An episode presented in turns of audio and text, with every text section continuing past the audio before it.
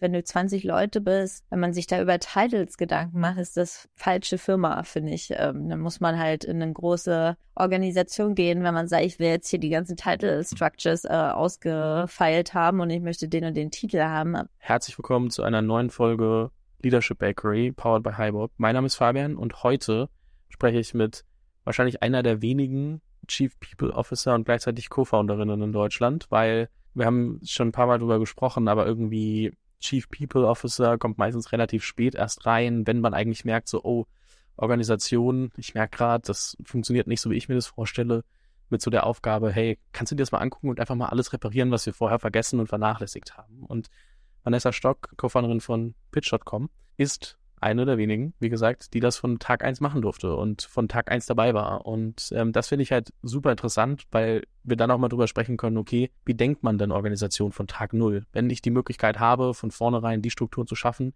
die ich eigentlich brauche, um später auch skalieren zu können, worauf kommt es denn an? Und darum soll sich die heutige Podcast-Folge drehen. Pitch.com nochmal ganz kurz äh, am Ende Präsentation neu gedacht, wenn man das äh, kurz formuliert, würde ich sagen. Wahrscheinlich habt ihr da inzwischen auch noch ein paar mehr Punkte, die, die relevant sind, wenn ihr es ganzheitlich vorstellt, aber so ist es mal ursprünglich gestartet und ähm, Geld bekommen von Index, von Blue Yard, von Slack und vielen weiteren. Glaube ich, sehr viel Aufsehen erregt in der, in der Startphase. Alle haben sehr lange auf die erste Beta-Release gewartet. Das weiß ich noch. Und ich freue mich sehr, dass du heute hier bist. Herzlich willkommen im Podcast. Vielen Dank für die Einladung. Ich freue mich auch mit dir heute über die Chief People Officer Rolle, das Gründen und äh, ja, Organisation zu reden. Lass uns doch einmal ganz kurz Chief People Officer definieren. Was bedeutet das eigentlich alles? Was, was fällt alles in deinen Aufgabenbereich? HiBob ist ein Unicorn aus Israel und schnell wachsende Unternehmen auf der ganzen Welt, wie unter anderem Jetzt deutsche Beispiele Taxfix, Jimdo oder auch internationale Happy Socks verlassen sich auf die innovative, intuitive und agile HR-Plattform Bob, um Personalverantwortliche und Manager dabei zu unterstützen, Top-Talente zu engagieren, zu entwickeln und langfristig an sich zu binden. Bob zahlt mit seinen diversen Features auf die Personal- und Unternehmensentwicklung sowie auf die Unternehmenskultur und Mitarbeiterbindung ein. Alle Informationen zu Prozessen, ähm, Case Studies und wie HiBob für deine Firma helfen kann, deine HR zu strukturieren, das findest du unter hibob.com, hibob.com. Den Link dazu findest du auch in der Beschreibung. Ich denke mal, es, es gibt nicht die eine richtige Definition dafür. Ich denke mal, es hängt wirklich davon ab, äh, wie du dich als äh, Chief People Officer positionierst, was deine Stärken und Schwächen sind und auch was die Organisation braucht. Ich glaube, die Rolle ist halt wirklich in jeder Organisationsstruktur ähm, ein bisschen anders und auch in jeder Phase der Gründung anders oder Phase der, der Firmengeschichte anders. Von daher denke ich mal, dass es da aus meiner Sicht nicht die eine richtige Definition gibt. Was aber Sinn machen würde zu sagen, ist, dass man halt als Chief People Officer schon zum gewissen Teil äh, einmal klar die Stimme der, der Firma ist, also der, des Teams im Leadership-Team, einmal die Interessen und, sag ich mal, das Wohl der Organisation äh, repräsentiert die Werte, die Rituale, das Skillset des Teams sozusagen. Und äh, das ist zum einen Teil das und zum zweiten Teil natürlich auch für die fürs Leadership-Team ist man der Key Stakeholder, wenn es darum geht, wie wir nun wirklich Veränderungen vorantreiben, wie wir mit dem Team arbeiten, wen wir promoten, was ist unsere Leadership-Kultur, was heilen wir wann und genau, und dazu, ja, ist man sozusagen die Stimme einmal fürs Team und aber auch fürs Leadership-Team. Also auch schon eine starke Schnittstelle zwischen beiden dann. Genau, richtig. Also für so, ich, ich, ich nenne es jetzt mal ganz frech, äh, Übersetzer-Tätigkeit ähm, zwischen. Ja, das könnte man auch sagen so hört sich zumindest an, wie du, wie du es beschreibst. Was, ähm, vielleicht können wir. Ja, zum Teil Übersetzer, aber ich würde halt auch sagen, man, trotzdem muss man noch mal mehr als nur das sein, weil das hört sich so passiv an. Ne? Am Ende muss man sehr die Values äh, hochhalten im Leadership-Meeting oder in, äh, wenn man mit äh, Teammitgliedern spricht oder wenn man ähm, mit einem Leadership-Team arbeitet, dass man halt immer sich so ein bisschen auf seine sein Core zurückerinnert als Firma und als, als Founder oder auch als Leadership-Team. Und ich glaube, da muss man schon oft seine Stimme finden und die auch äh, nutzen.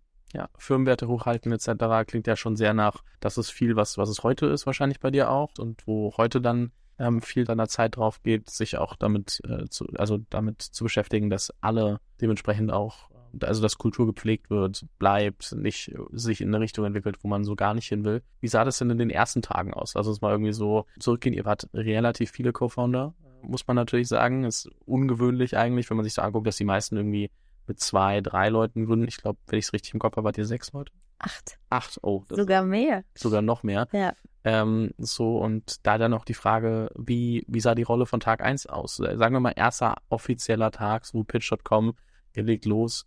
Was hast du gemacht? Das ist jetzt auch schon fünf Jahre her. Wir haben jetzt unseren fünften Geburtstag ähm, bald. Ja, also ja, wir sind Nummer acht Gründer gewesen. Somit war schon mal das Core-Team ziemlich groß äh, im Vergleich zu anderen Gründungstagen bei anderen Firmen. Wir haben natürlich auch alle sehr unterschiedliche Fokusbereiche gehabt und daher hat sich das auch organisch sehr gut aufgesplittet und war dann auch klar, wer an was arbeitet. Und bei mir ging es halt darum, das Kernteam zu rekrutieren, das uns dann hilft, ähm, die Version One zu bauen. Und ähm, bei mir ging es ganz, ganz doll um Rekrutieren. Ich habe die ersten 50 Leute selber geheiert und ongeboardet. Da gab es noch kein People-Team. Also ich war das People-Team für die ersten zwei Jahre und habe quasi ja mein Herzblut da reingesteckt, die richtigen Leute zu finden, die aus den richtigen Gründen bei uns mitmachen möchten und aber auch zu uns passen und genau dazu. Ja, dass das ein Match für beide Seiten ist. Das habe ich dann versucht herauszufinden und ich glaube, da waren wir auch sehr, sehr gut drin in den ersten Jahren. Genau, das waren so die ersten Days und Years, was so bei mir im Kopf war, ähm, die richtigen Leute zu finden. Dann aber auch zu schauen, dass wir da die richtigen Prozesse schon aussetzen, weil wir sind ja ziemlich früh auch in dieses Remote-Setup gegangen und hatten halt äh, sehr, sehr früh schon Remote-Employees äh, gehired, die halt nicht in Deutschland sitzen. Und das hat natürlich auch sehr viel anderen Fokus nochmal eingebracht in der Art, wie wir Kommunikation aufsetzen, in der Art, wie wir Meetings halten, in der Art, wie wir Rituale aufsetzen. Also man muss dazu sagen, ihr habt ein Office in Berlin und gleichzeitig trotzdem eine, eine Remote-Kultur. Also ich weiß gar nicht, inwieweit ist das hybrid gewesen vor der Pandemie und inwieweit war das dann trotzdem auch da schon sehr remote? Äh, ja, also wir waren quasi von fast Day One remote. Also wir hatten ähm, eine Person geheiert, äh, die wir unbedingt haben wollten. Die Person wollte aber nicht relocaten und wir so, okay, wir versuchen das jetzt auf beiden Seiten noch so hinzubekommen. Die Person hat dann halt mit uns zusammen quasi die Firma remote aufgebaut, weil dann haben wir natürlich zu anderen auch gesagt, okay, brauchst nicht relocaten und somit wurde mhm. es, sag ich mal, so ein Teil unserer DNA. Ähm, das bedeutet, dass wo dann 2020 dann, sag ich mal, Lockdown war, wir hatten schon über die Hälfte des Teams war halt nicht in Berlin und, und wir hatten schon alle Prozesse optimiert auf, hey, wir sind nicht am gleichen Ort, wir müssen trotzdem kollaborieren, müssen äh, Entscheidungen treffen und, und dokumentieren und alles, was dazu gehört. Und das war von Tag eins quasi schon da. Und deswegen war für uns die Pandemie in dem Punkt kein Riesenschock oder keine große Veränderung in unserem Day-to-Day. -Day. Also es war natürlich für die Berliner was schwer, weil wir hatten halt ein Office und viele waren gerne da und da waren auch viele, die in Berlin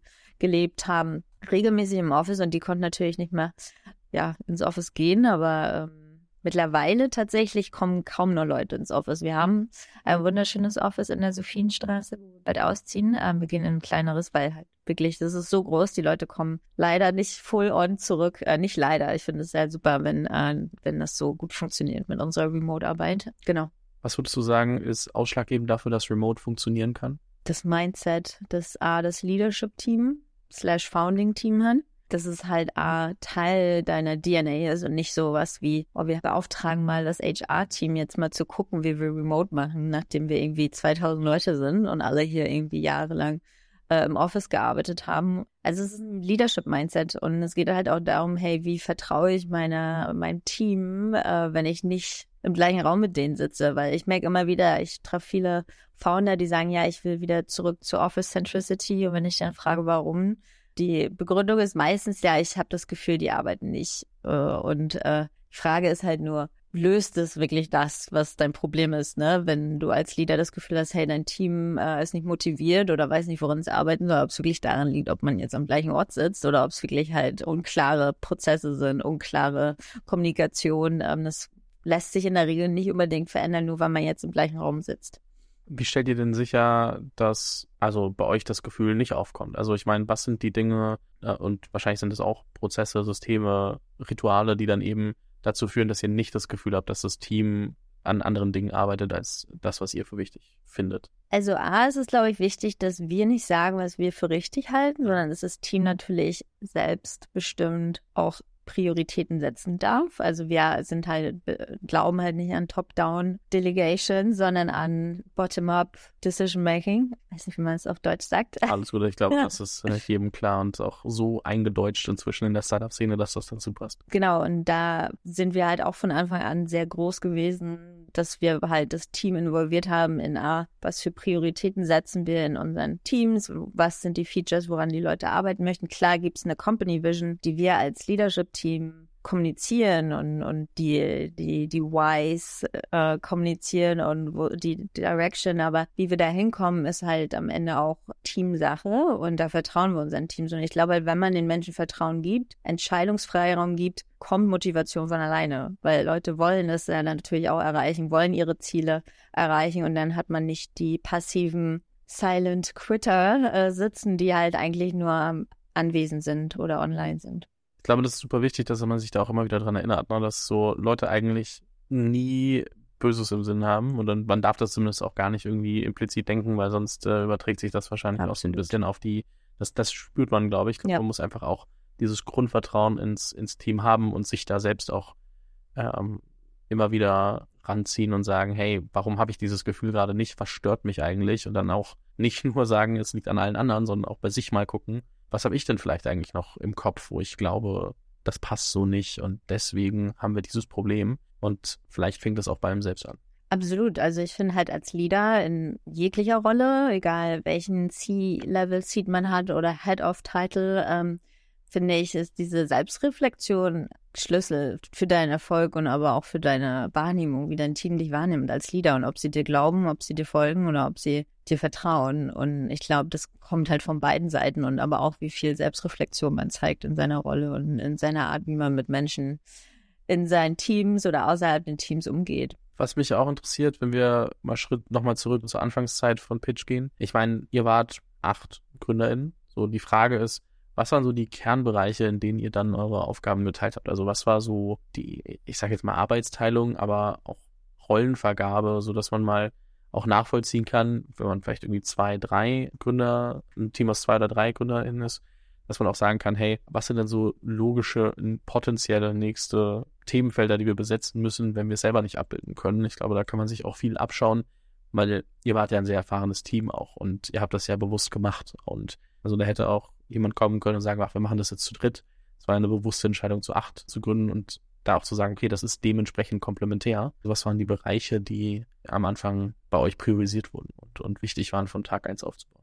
Also unser Skillset als Leadership, als Founding-Team haben wir, ähm, ja, war ziemlich klar von Tag eins. Wir haben ja alle bei Wunderlist zusammengearbeitet. Das heißt, da hat ja jeder auch schon so seine Rollen erfolgreich äh, ausführen können. Und da erkannte man auch so die Stärken und Schwächen voneinander. Und somit war es auch ziemlich klar von Tag eins. Also wir hatten halt einmal einen Design-Co-Founder. Wir haben einen Design-Co-Founder. Wir haben Charlotte, die hat äh, Business Administration und Business Ops gemacht. Das ist äh, Christians Frau. Dann haben wir vier Technical Co-Founder gehabt ähm, oder haben auch immer noch. Äh, und davon ist einer CTO geworden. Die anderen drei sind weiterhin wichtige Teile im Founding-Team, aber sind halt ICs äh, oder Teil von Teams. Ähm, dann haben wir, vergesse ich jetzt jemanden, dann kommt Christian natürlich äh, als CEO. Christian Reber hat vorher, war vorher auch eben Wunderlist-Mitgründer und dann Pitch.com und so. Nur, dass man es für alle, die jetzt nicht direkt Pitch.com mit Christian äh, verbinden können, dass man das einmal kurz auflöst. Genau, Christian Reber war der Head von allem und hat alle zusammengebracht und ähm, der hat uns zusammengeholt und der ist natürlich CEO und dann gibt's noch mich mit ja der Chief People Officer Rolle. Ähm, das hat sich halt auch alles so hin entwickelt. Wir haben jetzt nicht die C-Level-Titles von Anfang an gehabt. Wir waren auch alle Individual Contributor und haben von Tag eins alles gemacht, was halt eigentlich gebraucht wurde. Aber ähm, mit der Evolution der Firma haben sich natürlich unsere Focus Areas ein bisschen spezialisiert, verkleinert. Teams haben sich aufgesetzt und wir brauchen ein paar mehr Strukturen da. Aber die Titel sind uns jetzt am Ende auch nicht so wichtig. Spielen Titel überhaupt eine Rolle und wenn ja, welche? Ich denke für manche schon sehr, weil sie so für manche der Indikator sind, zu wen sprechen die für was. Ne? Ähm, ich wünschte mir, wir bräuchten es nicht, weil ich finde, es kreiert auch immer so eine artifizielle Distanz.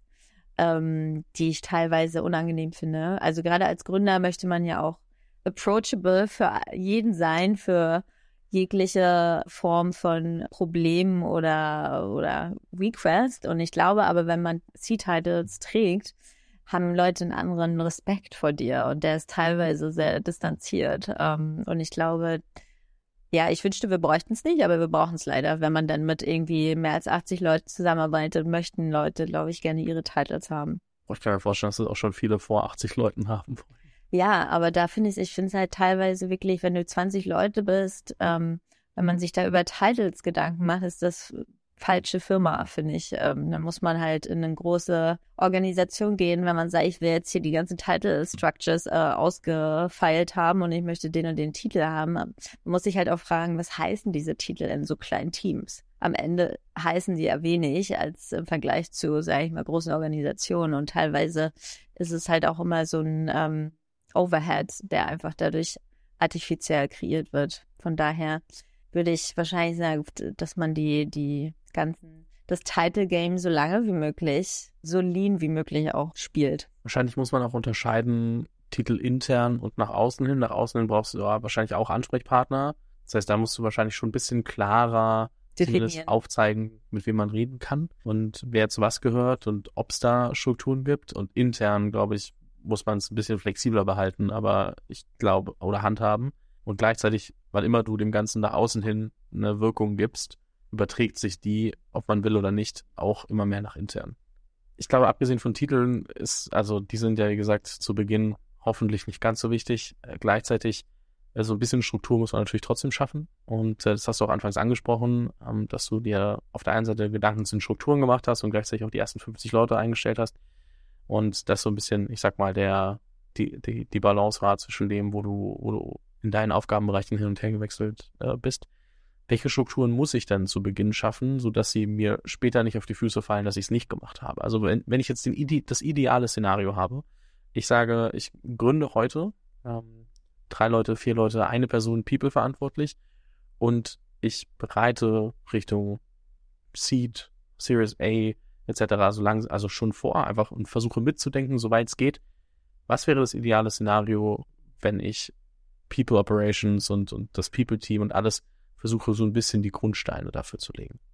Ja, ich, mein Vote wäre, dass man alles so lean wie möglich lässt und auch äh, am Ende steht und fällt, gerade zu, im Bereich der Seed äh, Größe, alles alles ste steht und fällt damit, was für ein Core-Team du hast. Also was sind das für Leute? Sind das Builder, sind das Executor oder sind das Leute, die halt nur Strukturen brauchen? Weil die werden es nicht, die wird es erstmal nicht geben. Und du brauchst halt Leute, die sehr viel mit ähm, Veränderungen leben können, auch mit viel auch sich selber Struktur geben können. Und ähm, das ist also das Core-Team ist am wichtigsten und ich würde auch da jeden People-Founder raten, nicht gleich erstmal einen Recruiter einzustellen, der hier das für dich macht, sondern A, selber die Leute rekrutieren, die du in deiner Firma haben willst und da auch wirklich, sag ich mal, leidenschaftlich dabei zu sein, die bestmöglichen Leute zu finden. Und ähm, bevor man drüber nachdenkt, Performance Reviews, dies, das, das kann alles kommen irgendwann, aber wichtig ist erstmal, sag ich mal, overly passionate zu sein über das Team, was du da hirest. Die ersten 30 Leute sind deine Culture Carrier, das sind deine die werden die Produktvalues tragen, die werden das Team halt mit aufbauen. Und das ist das Wichtigste, das Core-Team aufbauen als, als People-Leader, weil ich meine, die meisten CEOs, die CTOs, die anderen Gründer sind halt busy damit, ähm, sage ich mal, das äh, Core-Product zu bauen. Und du musst halt wirklich dich da rein verlieren, die besten Leute rennen zu bekommen und das ja auch dass es auch Leute sind, die bleiben und auch für die richtigen Gründe bleiben. Dann natürlich ist es wichtig, ähm, People-Team aufbauen ist genauso wichtig und auch da zu gucken, wie, wie managt man Performance. Aber auch da bin ich ein Fan von Lean-Prozessen. Also so, wenn man noch nicht so groß ist als Firma, braucht man nicht jetzt hier so viel 20 äh, HR-Prozesse umsetzen, nur just for the sake of it, sage ich mal, sondern ähm, einfach mal zu gucken, was brauchen wir. Und das ist auch wirklich von Team zu Team anders. Und wir haben halt von vornherein gesagt, wir wollen so wenig wie möglich Overhead an Prozessen und Strukturen. Deswegen gab es halt sehr wenig und sehr viel war halt intrinsisch motiviert von den Leuten. Und je nachdem, was da so hochkam in Sachen auch Remote Work, ähm, haben wir darauf reagiert. Also es geht halt wirklich darum, halt mit dem Team zusammen die richtigen Prozesse dann aufzubauen. Ist, glaube ich, immer super schwer, gerade für Leute, die es das erste Mal machen, damit in, in Berührung kommen, wenn es so keine, weißt du, so gar keine Anleitung irgendwie für die Leute gibt. Es ist immer so, so, also es ist immer ein schmaler Grad, egal was man macht. Auch gerade sowas wie Performance Reviews etc. Wenn man sagt, okay, man will es nicht zu komplex machen, man braucht ja jetzt kein Corporate Performance Review, aber irgendwie klammert man sich dann trotzdem, glaube ich, dran, so gerade als, als Gründer, Gründerin, so ohne den Background. Es ist auch echt immer so ein, so ein kleines Dilemma, wenn man dann nicht so ganz weiß, was macht man da eigentlich. Es ist halt immer eine Blackbox, dieses Thema. Also ich würde sagen, es ist keine Blackbox und es wird auch kein Five-Step-To-Do-List dir sagen, dass das das Richtige ist für deine Kultur und für deine Firma. Was wichtig ist, ist, dass du eine gute Relationship hast zu deinen Leuten, dass du mit denen redest. Was läuft gut, was läuft nicht gut? Was machen wir hier gerade gut, was machen wir nicht gut? Und dass du diesen One-on-One-Austausch hast mit deinen Leuten und, und auch eine Beziehung aufbaust zu deinem Team, dass die mit dir reden. Und ich glaube, die wichtigsten, die dir sagen, was die brauchen, ist dein Team. Und mit denen musst du halt zusammen gucken, wie du äh, ja von A nach B kommst. Ähm, da kann dir auch nicht dieser One-to-Five-Guide helfen, weil am Ende fühlt es sich dann auch für die Angestellten an. Warum machen wir das jetzt? Brauchen wir es überhaupt? Ähm, wollen wir das? Wie passt das jetzt in unsere Kultur? Und je nachdem, was du als Gründerteam für eine Kultur auch aufbauen möchtest, was für Intentionen du da reinpackst, davon ist es abhängig. Und ähm, man kann da jetzt nicht sagen, du musst halt bei 30 Leuten musst du jetzt Career Levels einführen, würde ich ehrlich gesagt sagen, nee, musst du nicht. Gibt es äh, Themen wie, ja, eine Yearly Happiness Survey, würde ich sagen, aber die kannst du auch persönlich machen, indem du einfach mit den Leuten redest, die du äh, anstellst und hirest und da einfach regelmäßig Check-ins machst. Ähm, das ist vielleicht nicht die, die ähm, ja die ähm, hilfreichste Antwort, aber mir, äh, mir ist es eher wichtig als People Leader zu schauen, was braucht die Organisation, in der ich bin, was braucht das Team, das ich hier aufbaue. Und das, kann, das kannst du halt teilweise nicht von Weitem judgen, wenn das Sinn macht. Ich glaube, dass da bei vielen Gründern und Gründerinnen einfach mitschwingt, dass sie selbst gerne diese Struktur hätten, ja, um das absolut. in irgendeiner Form äh, die Kontrolle bei sich zu behalten, das Gefühl der Kontrolle und nicht darüber nachdenken, ob das Team das gerade auch braucht und will oder ob das Sachen unnötig komplexer macht. Das ist der Kern. Genau. Und da ist es, glaube ich, wichtig, auch als Gründerteam am Anfang klar zu sein mit ähm, deiner Vision, wie, wie, wie wollen wir als Gründerteam arbeiten und wie wollen wir im Idealfall, dass unser Team arbeitet. Und so findest du halt auch Leute, die halt da reinpassen, weil wenn du jetzt, sag ich mal, als Gründer sagst, wir fangen jetzt mal an zu heiren, wir haben jetzt 30 Leute und jetzt fangen wir an, hier erstmal zu arbeiten, als wenn wir im Finanzamt sitzen und wollen irgendwie zig äh, Policies aufsetzen, weil wir meinen, wir brauchen das, dann würde das wahrscheinlich sehr befremdlich für viele sein, die man geheiert hat. Aber wenn man von Anfang an sagt, uns ist Ordnung und Struktur sehr, sehr wichtig, wir wollen so und so operieren, dann kann man auch so das Team aufbauen. Aber ich glaube, dass das sehr, sehr wichtig ist, als Gründerteam da in den ersten Gründermonaten sehr klare Intention zu haben, wie wir jetzt die Firma laufen lassen wollen und was sind so die Sachen, die uns wichtig sind in, in der Art und Weise, wie wir das Team führen wollen und anleiten wollen. Und wenn ich da keine Ahnung von habe, dann muss ich mich mit Leuten unterhalten, die mehr Pläne haben, um ein Gefühl dafür zu bekommen, wie es aussehen kann. Also wenn ich das erste Mal irgendwie überhaupt eine Firma betrete, weil ich vielleicht nie vorher irgendwo gearbeitet habe oder dann auch ähm, also und ich, und ich muss ja. diese Verantwortung jetzt übernehmen, dann muss ich oder dann, dann ist es auch unfassbar wichtig, sich da Hilfe zu holen. Absolut, also genau da einmal schauen. Aber ich finde es auch wichtig, es gibt halt auch viele echt gute Bücher, die so verschiedene Organisationsmodelle beschreiben. Ne? Ich habe damals meine Masterarbeit über Self-Organizing Teams geschrieben und habe ja auch äh, Business Psychology studiert und habe mich sehr viel mit Unternehmensstrukturen und Leadership-Modellen beschäftigt. Und da gab es ein Buch, das hieß Reinventing Organizations. Ähm, da ging es darum, wie unterschiedlich ja ähm, verschiedene Organisationsmodelle laufen. Und das fand ich damit sehr, sehr ähm, informativ, gerade wenn man selber noch nicht so in verschiedenen Systemen gearbeitet hat, zu sehen, wie funktionieren verschiedene Systeme und wo sehe ich mich als Individuum oder auch als Leader am ehesten passend. Ähm, und ich glaube, da, das würde ich so gerade so First-Time-Founder und gerade auch so Menschen, die vielleicht noch nicht in vielen Organisationen vorgearbeitet haben, einfach mal sich zu belesen, was gibt's denn für Strukturen, was gibt's für Modelle und was meine ich, was sagt mir und meine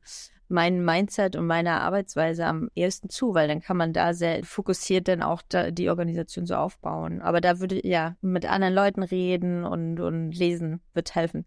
Weil am Ende man weiß es nicht und man muss halt auch viel ausprobieren, aber ähm, man kann auf jeden Fall schon mal einiges lernen, mit sich ein paar verschiedene Szenarien anzuschauen, wie es gab doch auch dieses Netflix Culture Deck damals äh, der, oder die Chief People Officer von Netflix hat auch mal ein Buch rausgebracht, wie die die Organisation gebaut haben. Da war auch viel drin ähm, und wenn man da so verschiedene Journeys mal sich anguckt von großen Firmen, kann man mal so ein bisschen lernen, was so die verschiedenen ähm, ja, Leadership-Modelle sein könnten ähm, für die Firma, die man dann aufsetzt.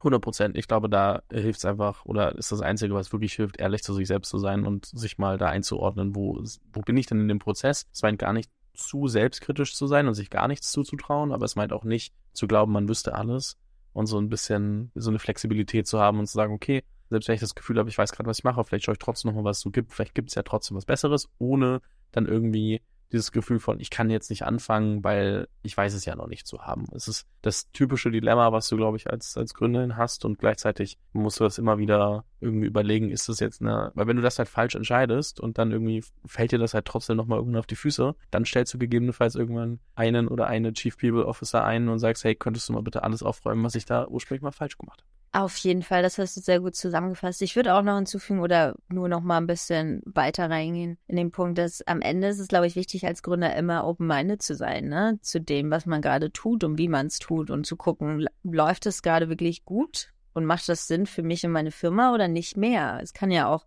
sage ich mal, da ist ja auch eine Evolution dahinter in der Art und Weise, wie man eine, wie man eine Firma führt und aufsetzt und die Art und Weise, wie du 30 Leute führst, würde anders sein als 80 und 150 und und da, glaube ich, immer wieder ein offenes äh, Mindset zu zeigen und si sich zu einmal zu challengen, läuft das wirklich noch gut? Macht das auch Sinn für die Leute? Und da dann weiterhin zu gucken, wie ähm, strukturiert man dann die nächste, das nächste Stadium als Firma? Und ich glaube, da gibt es auch sehr viel ähm, Interessantes in, also ich glaube, da sind immer in interessante Challenges in jedem Stadium als Firma, bis, bis du 30 Leute bist, 50 dann nochmal bis 100 ist auch nochmal was ganz anderes und dann bis 200 wird dann auch nochmal anders. Und jedes Mal bist du als Leader mit anderen Skillsets eigentlich gefragt. Ähm, und, und ich glaube, da immer so mit Neugier und offener Offenheit reinzugehen, ist, glaube ich, sehr hilfreich. Jetzt haben wir sehr viel über die gestalterische Freiheit gesprochen als, als Chief People Officer.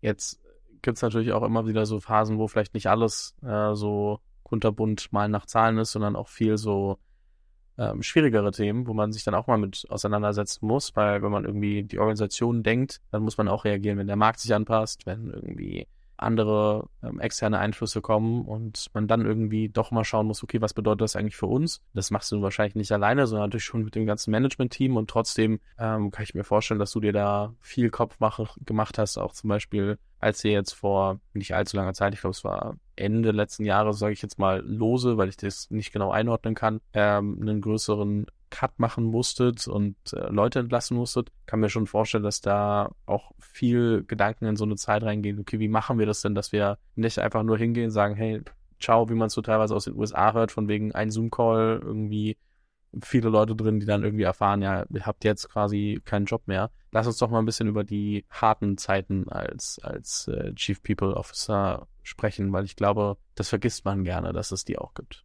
Oh, also ich würde sagen, die Chief People Office Rolle ist, glaube ich, sehr facettenreich und sehr viele schwere Phasen sind da drin. Also nicht nur, äh, also ich sag mal, auch wenn das so alles sehr kreativ klingt, ähm, die Arbeit mit Menschen ist nie einfach, egal ob man jetzt Layoffs hat oder nicht. Auch wenn man in Ab Wortphasen ist, äh, ist es trotzdem sehr schwer. Und du musst halt viel mit Menschen arbeiten, das heißt mit Stimmung, mit äh, ja, mit äh, Meinungen und mit Menschen, also du hast halt auch eine große Verantwortung Menschen gegenüber als Leader generell. Und von daher, das kommt nie mit nur nur, nur creative äh, Moments, sage ich mal.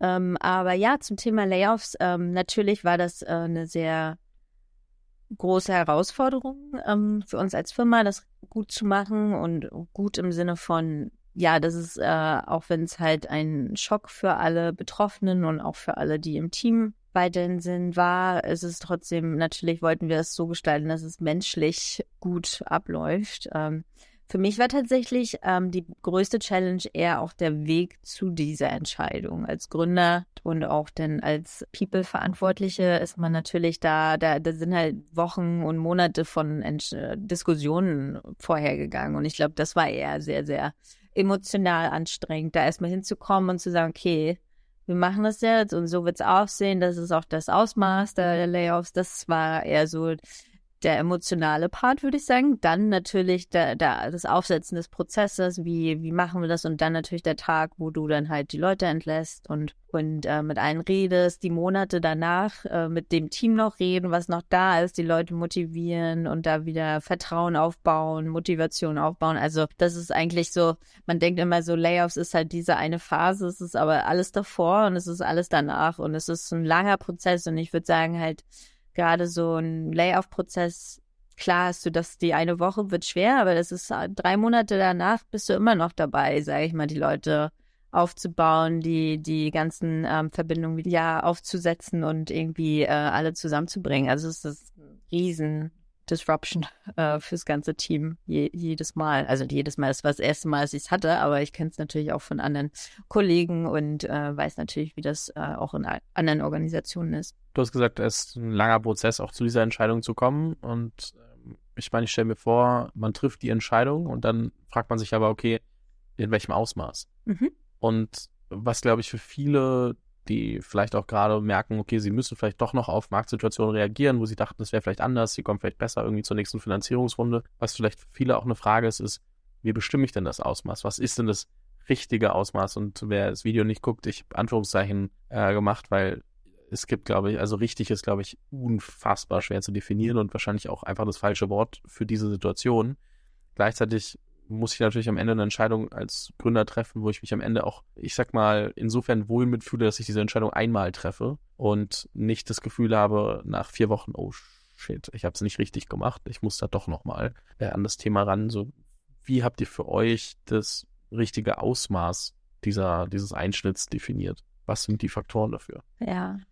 Ja, also das richtige Ausmaß, glaube ich, gibt es halt nicht, weil das hängt davon ab, was du als Firma, in welcher Situation du bist und was du danach vorhast noch. Äh, was möchtest du bauen? Äh, auf was fokussierst du dich? Was sind deine Big Bets? Ähm, von daher, je nachdem, was du da entscheidest für Szenarien, ist es natürlich abhängig, was du dann für, ähm, ja, als Workforce baust. Ähm, wir haben halt verschiedene Szenarien uns auch halt auch angeguckt in Sachen, wie weit sind wir jetzt mit dem Produkt, was wollen wir bauen, äh, was müssen wir noch machen, äh, wie viel Zeit brauchen wir, um halt das hinzubekommen, was ist die, die Zeitspanne, die wir im Idealfall möchten, um halt äh, wieder ja im Fundraising-Mode zu sein. Also das sind alles Faktoren, die da reingegangen sind, haben uns verschiedene Szenarien angeguckt und geguckt, was äh, jetzt äh, das ist, was wir brauchen.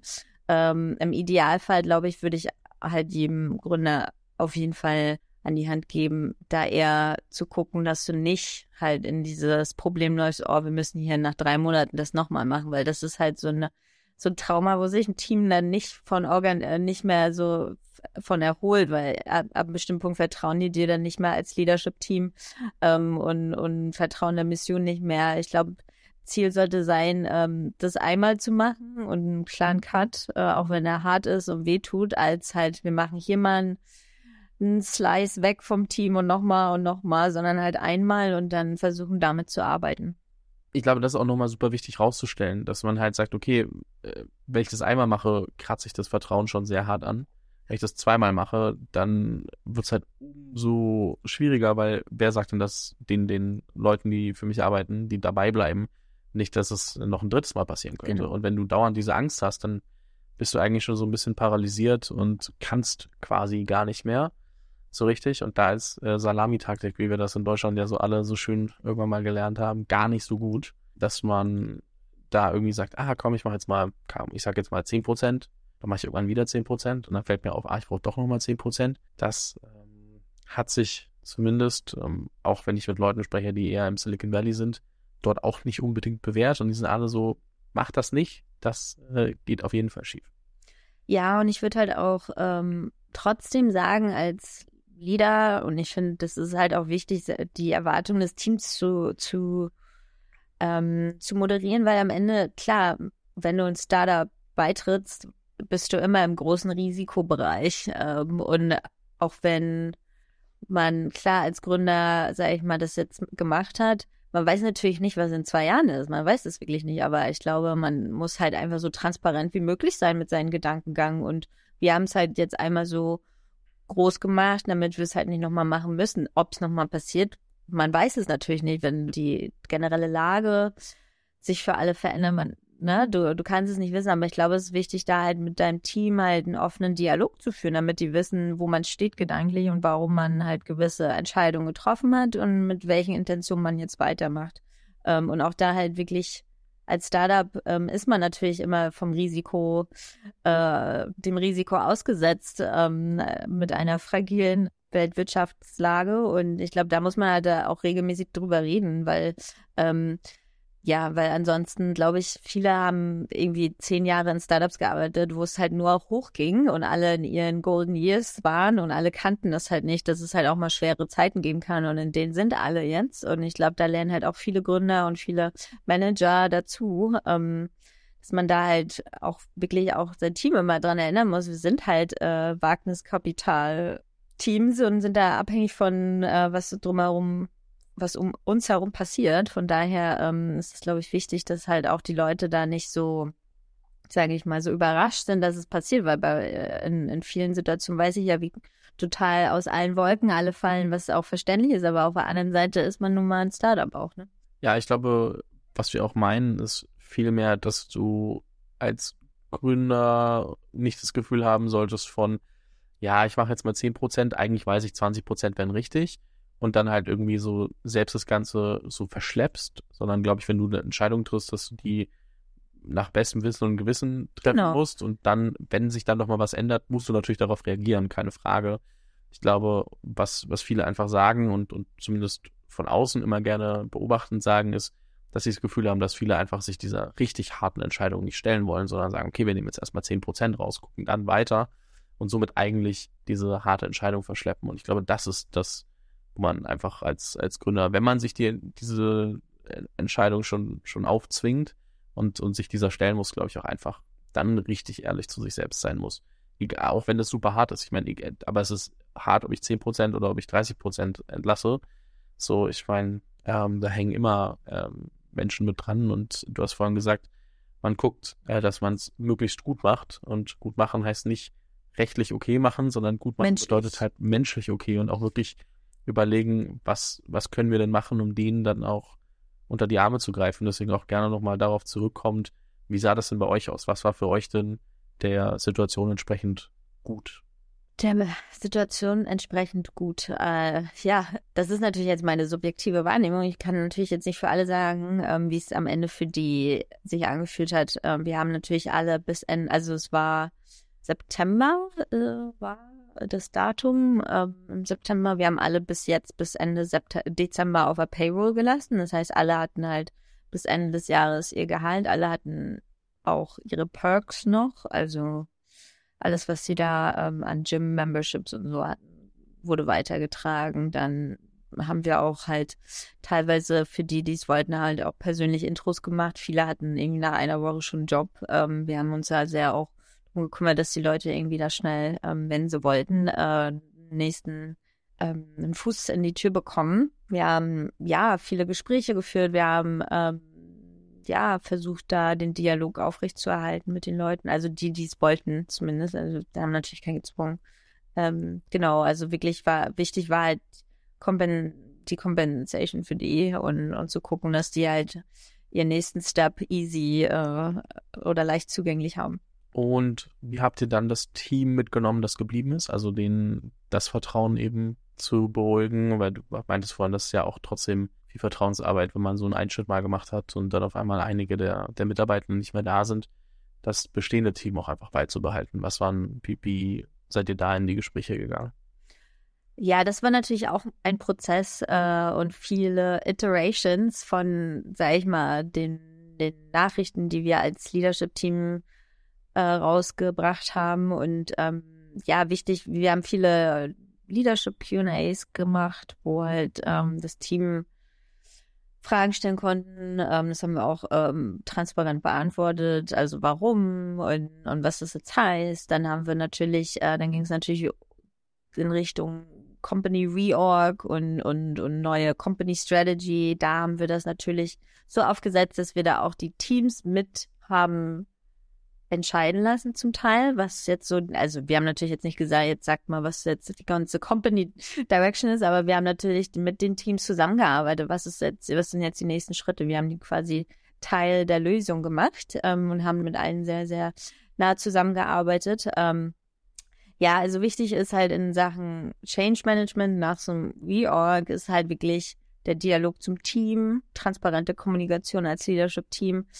Ob wir das jetzt immer alles richtig und gut gemacht haben, weiß ich nicht. Ähm, aber ich glaube, es ist wichtig, mit dem Mindset da reinzugehen, dass wir over-communicaten im, im Zweifel, ne, nochmal iterieren, was wir schon gesagt haben, dann halt auch viel so offene äh, All Hands haben, dann wirklich mit dem Team zusammenzuarbeiten, dann mit manchen den Key People in One-on-Ones und mal zum Lunch gehen und mal gucken, wo stehst du, was sind deine Challenges, was besorgt dich gerade, da halt wirklich mit allen zu reden als Leader, als Manager und äh, ja, da halt zu gucken, wie man da jetzt weitergeht. Ich glaube, viel ist auch dann wirklich den Leuten Zeit zum Processen zu geben, weil viele können dann in den ersten Wochen gar nicht so richtig darauf äh, respo responden und kommen dann irgendwann mit viel Emotionen und das ist halt so dieses Trauertal, das kommt dann bei allen unterschiedlich, aber da halt wirklich Empathie als Leader zu zeigen, das glaube ich sehr, sehr gut muss man sich, glaube ich, auch immer wieder bei all den KPIs, die man sich anschaut, auch immer wieder ein bisschen zusammenreißen und darf das echt nicht vergessen. Ne? Also es ist schon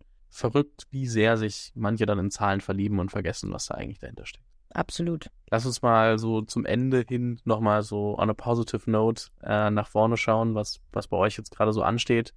Ähm, ich meine, ihr habt ja auch immer noch äh, große Pläne. Wenn du jetzt so auf die nächsten zwei, drei, vier Jahre guckst, wo geht die Reise hin? Was sind was sind so Next Steps, aber was sind auch so die, die Schritte hinten raus?